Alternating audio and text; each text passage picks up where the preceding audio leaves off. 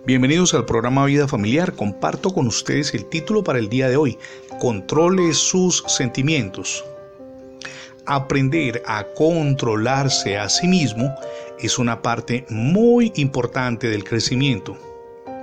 Un niño pequeño puede patalear y gritar si no se le da lo que él quiere, pero usted ha aprendido a no obrar así el autocontrol es una parte esencial en un matrimonio que desea ser feliz. Por eso Dios le da a cada persona la oportunidad durante los años de la adolescencia de desarrollarlo. Su palabra es clara en Primera de Timoteo capítulo 3 verso 2 cuando dice, sé sobrio, prudente y decoroso. Satanás tienta especialmente a la juventud y lo hace con el sexo, pues los jóvenes experimentan fuertes incitaciones y también deseos producto de sus hormonas, pero deben aprender a controlarse y permítame subrayar esa palabra. Esta clase de sentimientos son normales en un cuerpo que está en desarrollo, pero necesitan, y permítame acudir nuevamente a ese término, ser controlados no diga que no puede controlar sus deseos. Dios nos ha dado a todos un espíritu que lo hace diferente de los animales. Usted no tiene que ser un esclavo de sus pensamientos.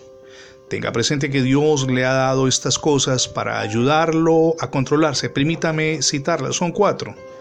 Inteligencia para comprender lo que debe hacer. Número dos, su palabra, para guiarlo en los pasos a seguir. Número 3, una conciencia por medio de la cual Dios le habla. Y número 4, una voluntad o el poder de escoger lo que va a hacer. Pero sobre todo, mi amigo y mi amiga, Dios mismo le ayudará a controlar sus deseos si usted le pide. Eso encuentra fundamento en 2 de Timoteo capítulo 2, verso 22. Evita las pasiones juveniles, escribe el apóstol Pablo, y sigue la justicia, la fe, el amor y la paz con aquellos que, de corazón limpio, invocan al Señor. Hoy es el día de revisar qué sentimientos nos asisten. Tal vez nos inclinan a una sexualidad descontrolada, fuera del noviazgo o aún fuera del matrimonio. Pero también es el día para aplicar correctivos no en nuestras fuerzas, porque el cuerpo definitivamente quiere incurrir nuevamente en lo mismo, sino con el poder de Dios.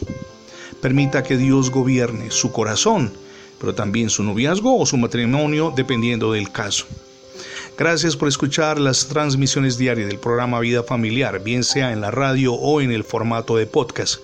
Recuerde que ingresando la etiqueta numeral Radio Bendiciones en Internet tendrá acceso a múltiples plataformas donde tenemos alojados nuestros contenidos digitales. También le invitamos para que visite y se suscriba a nuestra página en internet. Es facebook.com diagonal programa Vida Familiar. Somos Misión Edificando Familias Sólidas y mi nombre es Fernando Alexis Jiménez. Dios les bendiga hoy rica y